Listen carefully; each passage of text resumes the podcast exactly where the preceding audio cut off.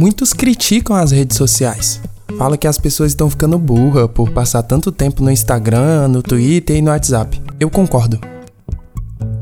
Que as pessoas estão ficando burras, mas não por causa das redes sociais. A rede social é a ponta do iceberg. Devemos pensar na raiz do problema, a alfabetização. No Brasil, um em cada cinco pessoas são analfabetas funcionais. Esse número precisa mudar. Esse número precisa aumentar.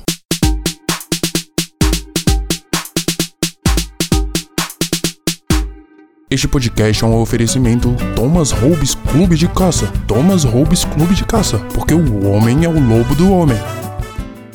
Uma pessoa é considerada analfabeta funcional quando ela não foi alfabetizada e é funcional, ou seja, é útil para a sociedade. Essas palavras não estão juntas por um mero acaso. Elas estão aí para provar que existe uma correlação direta entre o analfabetismo e ser útil para a sociedade. Quem sabe ler tá onde? Nas redes sociais, lendo coisas horríveis, tendo contato com as piores coisas e absorvendo informações totalmente irrelevantes. Como, por exemplo, que o dólar tá alto. Por que essa preocupação com o dólar? Ou existe algum plano que eu não sei para deixar-me de usar o real? Que até onde eu sei, a nossa moeda não é o dólar, é o real. Diferente do que os participantes do vídeo Quanto custa o outfit tentam pregar. Eu duvido, por exemplo, você conseguir comprar dois chuchu na feira por qualquer quantidade de dólar. Pro tio da feira, o dólar tá em baixa. Afinal, dá trabalho demais fazer o câmbio. Voltando ao que é importante e necessário: analfabetismo. Imagina o que é, mesmo você tendo tempo, não ter capacidade de ler besteira. Você se torna funcional, pois está contribuindo para a sociedade. Não escreve nada falando mal de ninguém, no máximo você só comenta: o governo não ajuda nós? Diferente do seu primo, alfabetizado aos 6 anos de idade, em uma escola bilíngue, que hoje ajusta seu terninho e fala: o governo é mau, imposto é roubo, e sonegar é legítima defesa. Pior do que falar isso, ele lê e escreve isso. Lembrando que somos contra a leitura, não contra a escrita. Você pode escrever, mas não vai ter ninguém para ler. Nem mesmo você vai conseguir ler o que escreveu. Então não tem garantia que tá certo. Você pode não estar convencido a lutar em favor da desalfabetização, mas pense comigo, seu liberaleco. A leitura invade sua liberdade de escolha. Às vezes, tu tá andando, chega alguém com a placa na sua cara. Você não tem escolha, você vai ler a placa. Uma vez que você aprendeu a ler, tu não tem controle sobre o que que tu vai ler ou não. Você lê tudo. A pessoa pode colocar um cartaz escrito: "Se você leu isso, você é cinéfilo" na tua cara e tu não pode nem desler. Talvez você conviva para sempre sendo taxado de coisas horríveis, como por exemplo, ser cinéfilo, só porque você foi obrigado a ler.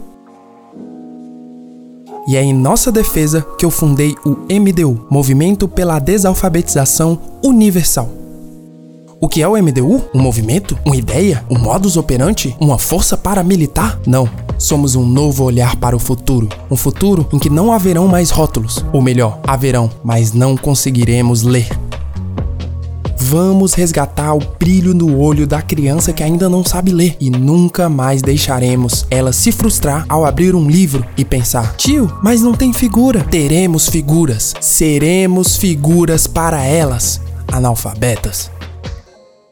Quando você aprende a ler, você entende mais sobre o mundo que te cerca. Você entende o que está acontecendo, o que as pessoas estão pensando. E isso é quase sempre horrível.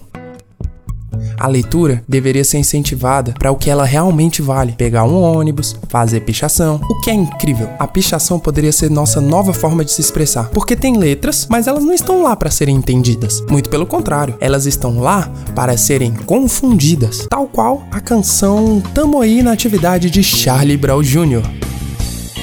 Canção essa que foi o primeiro sucesso do mercado publicitário. Caso você não saiba, a canção fez inserção de marca no próprio conteúdo. A música foi feita na visita da banda Charlie Brown Jr. à rádio Atividade FM. Tamo aí na atividade. Tamo aí na atividade. Eu tava vendo alguém falar do Richard Dawkins. Eu até gosto do Dawkins, mas eu não apoio a leitura, então não posso ler só ouvir alguém falando o que ele escreveu. E a pessoa estava falando que ensinar religião para crianças é uma violação dos direitos da infância, pois você está aliciando menores para Deus, ou até mesmo para padres, né? Mas isso não foi Dawkins que falou, fui eu. Eles são muito novos para escolher se querem uma religião. Eles nem sabem, na maioria das vezes, que existem outras religiões que ele pode escolher. Mas o que eu queria dizer é que a aula de aprender a ler é com 7, 8 anos de idade. A criança não tem autonomia para saber se ela quer ler. Ela não tem autonomia nem para saber o que é ler. E aí que eu vou estar tá dando os créditos aqui pro aplicativo WhatsApp, que graças a Deus é a maior fonte de informação dos brasileiros. O WhatsApp vem trazendo cada vez menos a leitura, apenas imagens com emojis, áudios longos e notícias falsas na medida. Existem muitos críticos que falam sobre os maus que a desalfabetização pode causar. Tá, então falam placa de trânsito, é só figura. Trabalhar com máquina pesada é só habilidade. Ah, mas a gente não iria assinar, teria que ter a digital na identidade. Sim, exatamente como seu celular, né, Kleberson? Que você dá pulo de alegria porque ele tem um leitor de impressão digital. Agora, pare para pensar. Quantas pessoas já praticaram automutilação após ler um tweet do excelentíssimo senhor presidente Jair? É preciso pensar. E é por isso que vamos ler aqui a carta de um de nossos ouvintes. Vitor, é. a carta lá. Eu não sei ler. Este programa foi um oferecimento Associação Brasileira de Letras. Letras.